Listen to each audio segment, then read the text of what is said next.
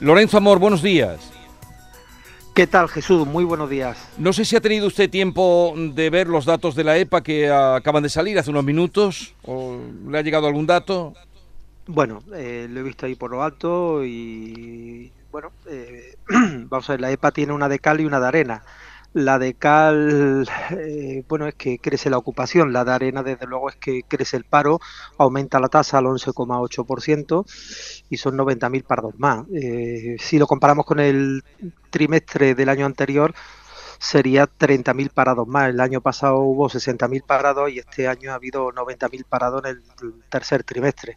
Bueno, eh, la EPA lo que viene a reflejar es que eh, el tercer trimestre y bueno, lo que nos viene, hay un poco de contención en, el empleo, se está aguantando por parte de las empresas pero, y de los autónomos, pero bueno, vamos a ver cómo evoluciona la economía los próximos meses para, para ver qué, qué análisis podemos hacer de cómo va a evolucionar el empleo. Sí, ahora era eh, pues en caliente ver algunos datos para hacernos una idea, pero como usted dice, habrá que analizarlo eh, con tiempo. En cualquier caso, aumenta la población activa, pero también aumenta el paro.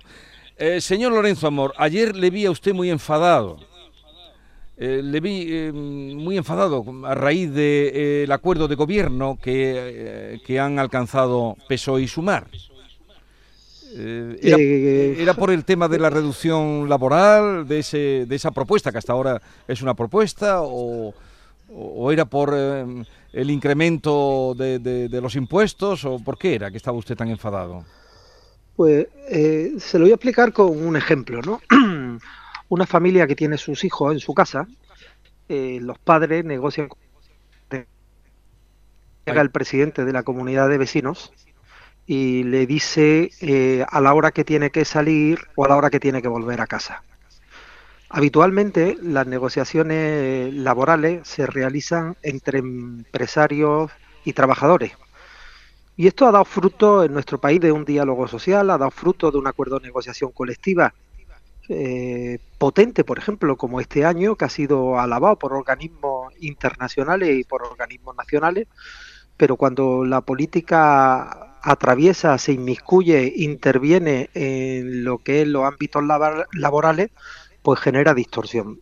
Eh, en el acuerdo de negociación colectiva que se firmó en el mes de marzo, en ningún momento se hablaba de reducciones de jornada ni cambiar jornada. En España hay 4.500 mesas de negociación colectiva abiertas. En esas 4.500 mesas de negociación colectiva se negocia salario, se negocia convenio y se negocia en base a la productividad.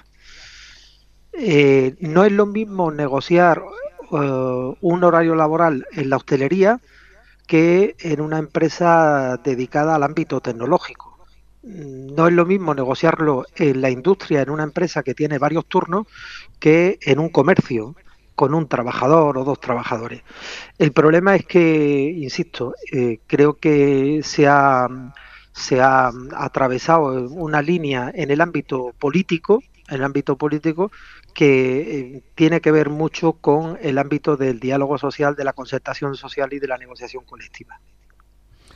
O sea que usted, y además usted es vicepresidente también de la COE, ¿se sienten de alguna manera, no sé, decir engañados o ninguneados porque se haya acordado ese... A ver, esto es un acuerdo, es un acuerdo político que llegan dos formaciones que hasta ahora han sustentado un gobierno. Por cierto, en el mes de mayo, cuando se convocaron las elecciones, no estaba en la agenda política eh, este asunto.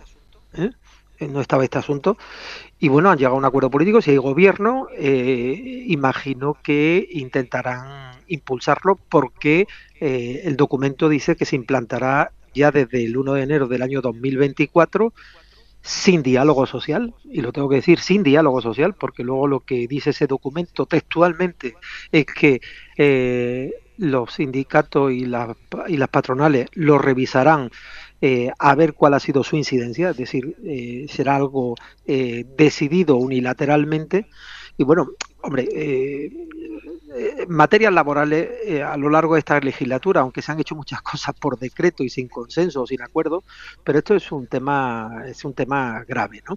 Es un tema grave desde el punto de vista que esto significa que eh, vamos a tener que incrementar los costes laborales vamos a incrementar los costes de seguridad social.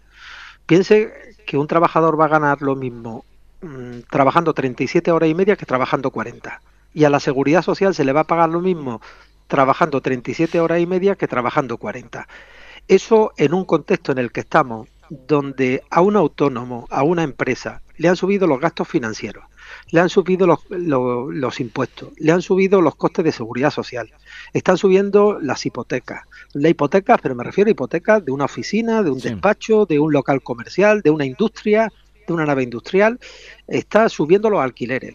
Claro, y ahora solo en seguridad social supone un incremento de un 6%, pero en los costes laborales es un incremento en torno a un 9%. Pero claro, este acuerdo al que usted le ha dado mucha importancia eh, y ha levantado pues eh, las críticas que nos está haciendo ahora, pero claro, es un acuerdo también em, que, es entre Sumar y PSOE, em, que entre ambos no forman gobierno. Usted ya da por hecho que, eso va a tirar adelante. no, no, yo no doy por hecho nada. Yo lo he dicho, ¿no? Que es un acuerdo entre los dos partidos que hasta ahora sustentan el gobierno, ¿no? Y lo han sustentado esta legislatura. Habrá que ver si se conforma o no conforma gobierno. Pero bueno, tengo que decir que tanto Partido Socialista como Sumar eh, se le ha llenado la boca y presumen de tomar medidas laborales con diálogo social. Esto desde luego no se ha hecho así. Allí nosotros no hemos tenido ningún tipo de consulta para, para, para plasmar en un documento que el 1 de enero del año que viene se va a reducir la jornada laboral. No, sería para... Y tampoco, y tampoco estaba en la agenda, insisto, tampoco estaba en la agenda en el mes de mayo antes de convocarse elecciones. ¿eh? ¿De dónde van a recaudar los 10.000 millones eh, que anunciaban también en ese, eh, en ese acuerdo?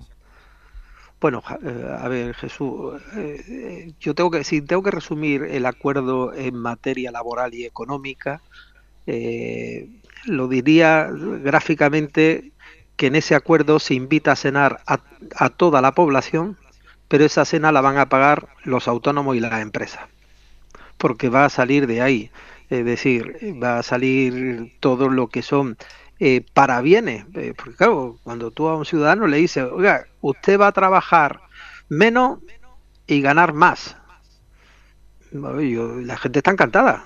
El problema es que a ver quién aguanta eso.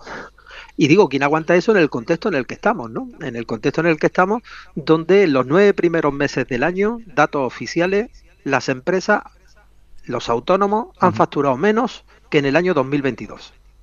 Es decir, los nueve primeros meses de este año hemos facturado menos que los nueve primeros meses del año 2022.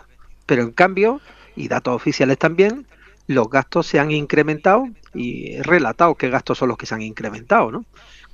Esto es como cuando una familia eh, a uno eh, gana menos sueldo que el año anterior, pero sin embargo los gastos se incrementan. Se está haciendo un agujero. Si ahora encima le ponemos más carga o más trabas desde el 1 de enero, o se pretende poner más carga y más trabas desde el 1 de enero, pues habrá autónomos y empresas que puedan aguantar, pero otros desgraciadamente no lo van a poder aguantar. Otra cosa que quería preguntarle, eh, señor Amor, el ¿por qué a las ayudas que da la Junta para autónomos mm, parece que, no están acudiendo mucho los autónomos. ¿No se enteran o, es que hay mucho papeleo o qué es lo que está pasando? a ver, si nos referimos a la ayuda por, los costes energéticos, yo tengo que decir que para mí, desde mi punto de vista, la ayuda ha sido un éxito, ¿no? Y voy a dar una explicación. Estas ayudas por costes energéticos son ayudas que van dirigidas a autónomos y pequeñas empresas que tienen un local comercial, una oficina, un despacho o una nave industrial.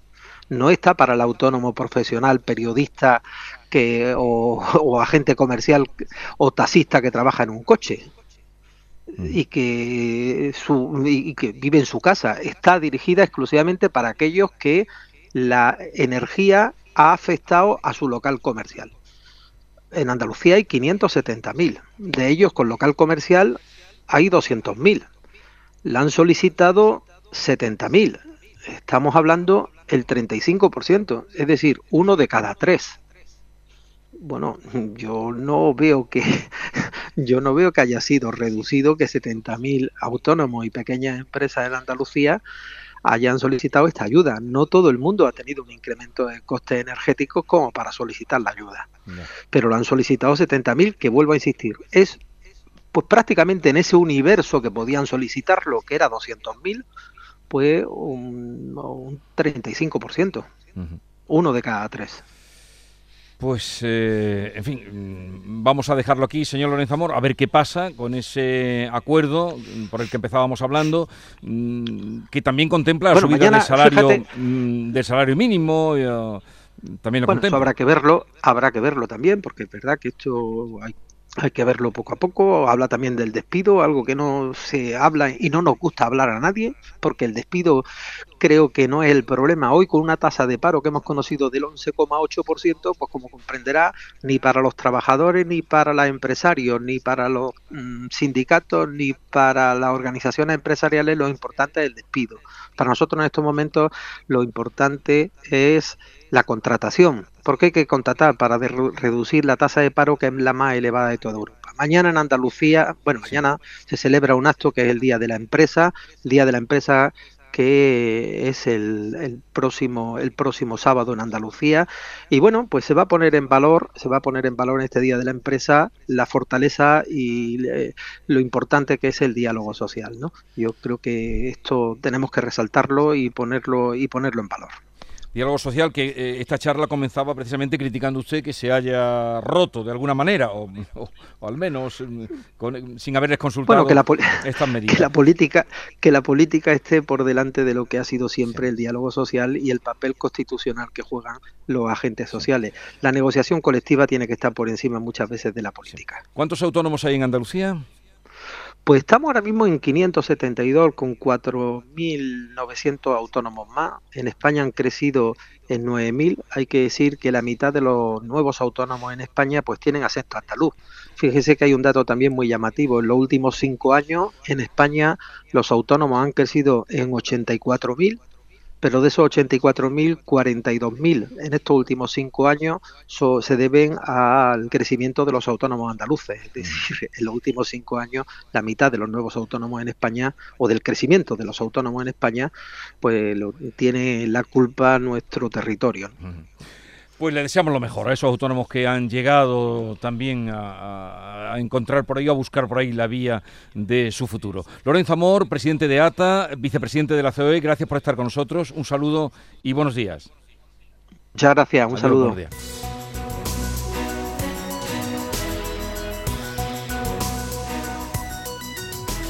La mañana de Andalucía con Jesús Vigorra.